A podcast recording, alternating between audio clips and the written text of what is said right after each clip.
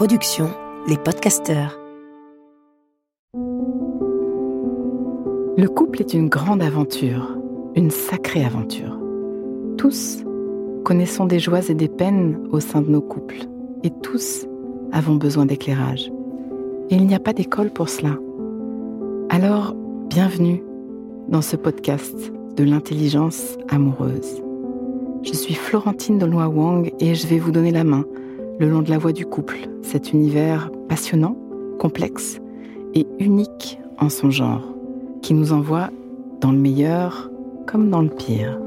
Passionnément j'apprends, je crée et je transmets des outils pour ouvrir toutes les possibilités de l'amour en nous et entre nous, pour laisser l'amour faire son travail et nous ramener à nous-mêmes, pour nous aider, tous et chacun, à fertiliser l'espace du couple.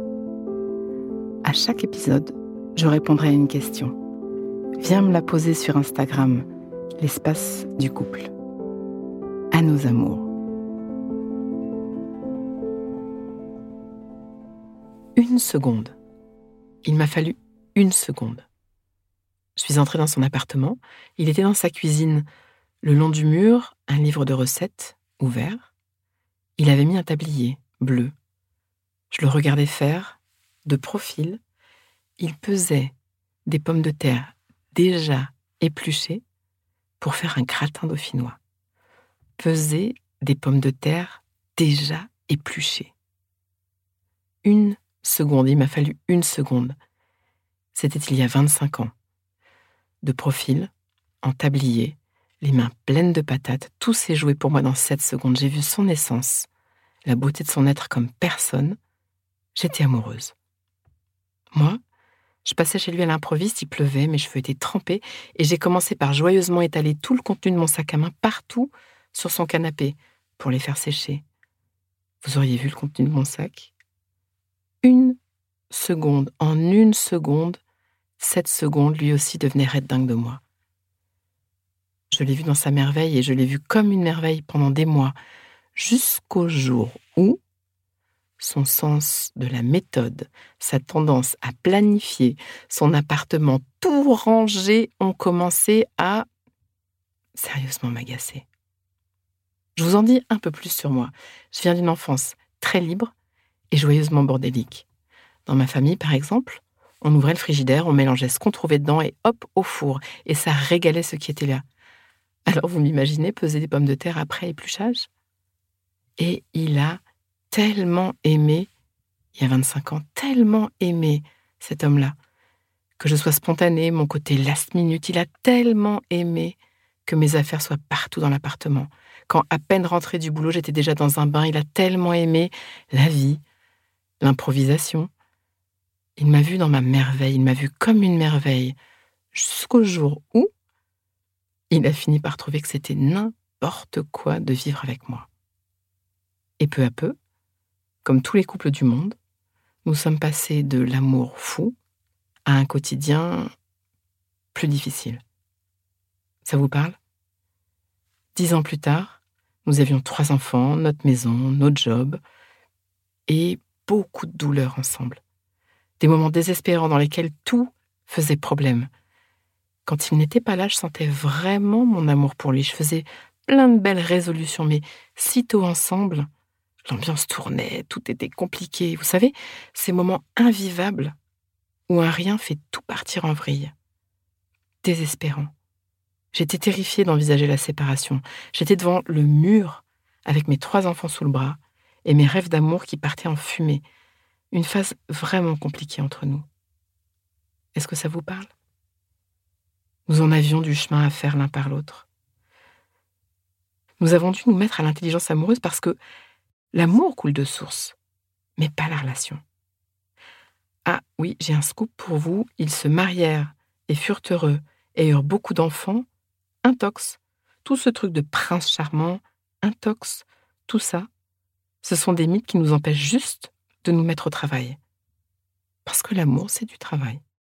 Pour nous, ça a commencé par un apprentissage de ce que je vous transmets dans l'aventure à nos amours, par exemple, nous asseoir l'un en face de l'autre ralentir, dialoguer et comprendre.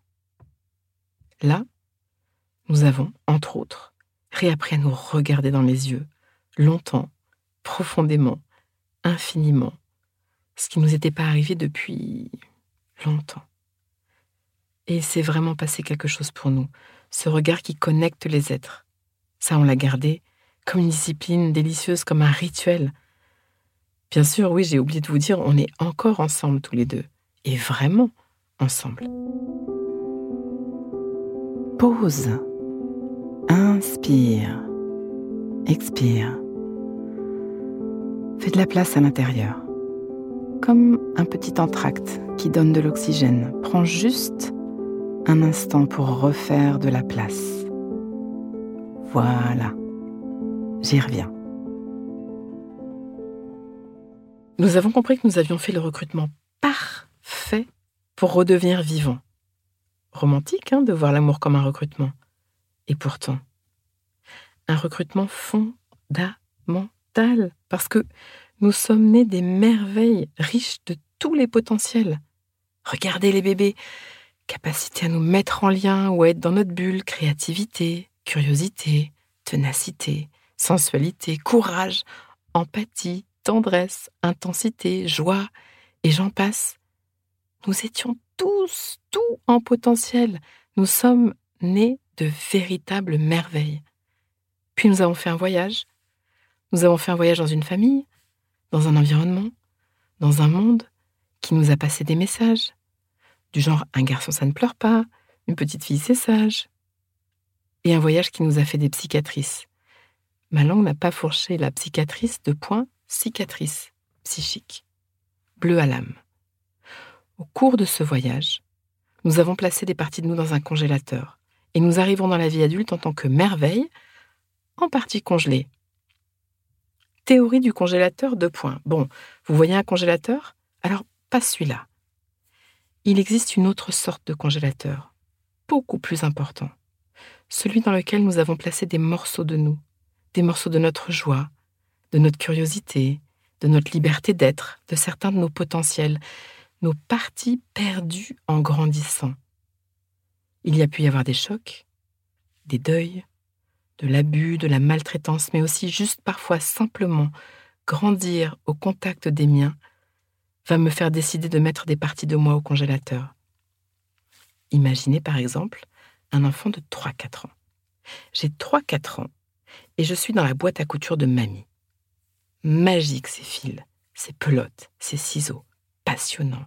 J'explore, j'explore, j'explore. Et quand je tire là, c'est trop drôle de voir les mailles sauter. Alors, quand mamie revient, j'ai immédiatement la sensation que quelque chose ne va pas avec moi. Sa mine, ses gros yeux, le ton de sa voix, la sécheresse de ses gestes, je ne peux pas comprendre.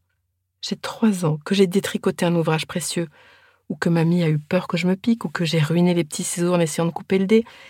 Cette mamie n'est pas maltraitante. C'est juste la situation qui l'a fait réagir. Et c'est son rôle de m'apprendre. Mais dans l'instant, j'ai 3-4 ans, et du haut de mes 3-4 ans, je vais me dire ma curiosité, ça va pas du tout. Alors je vais en mettre un bon morceau dans mon congélateur. Parce que, enfant, je préfère toujours me séparer de parties de moi que de risquer de perdre le lien avec l'autre. Oui, enfant, je fais ça. Je me coupe de parties de moi plutôt que de risquer de perdre le lien avec l'autre. Hop, au congélateur. Ça vous parle? Ils sont pleins, nos congélateurs, pleins de belles choses de nous. Et puis, en tant qu'enfant aussi, j'ai fait des photos, j'ai fait des photos du dedans de ceux qui se sont occupés de moi.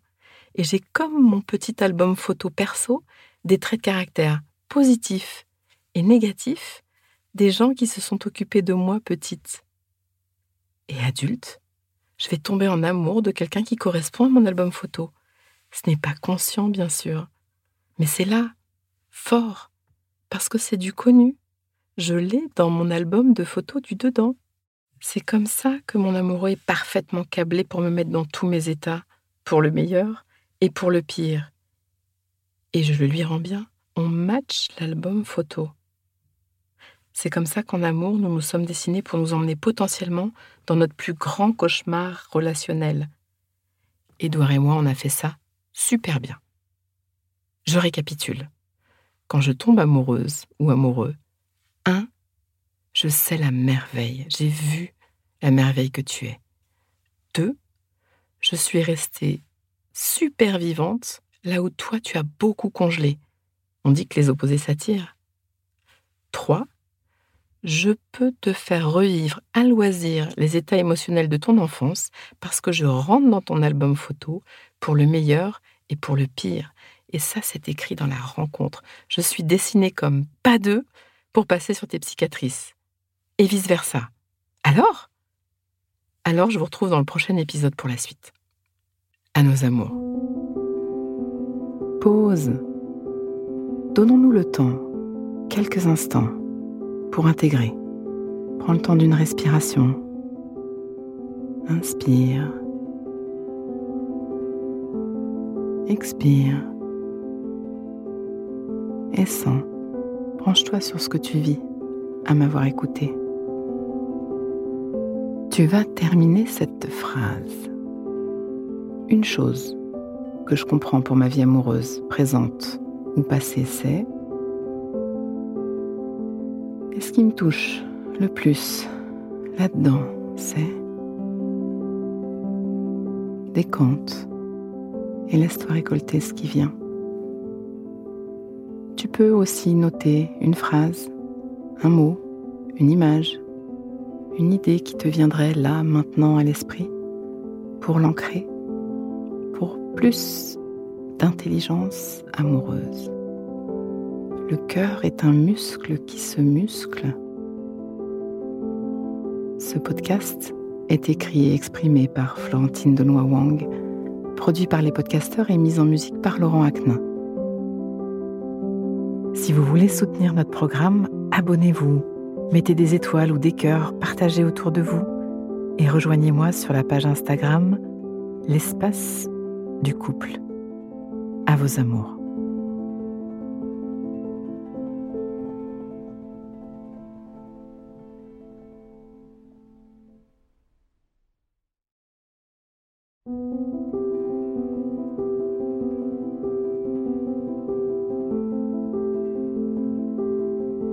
Ne manquez aucun épisode de l'espace du couple. Abonnez-vous et mettez 5 étoiles sur Apple Podcasts, Deezer ou Castbox. À nos amours.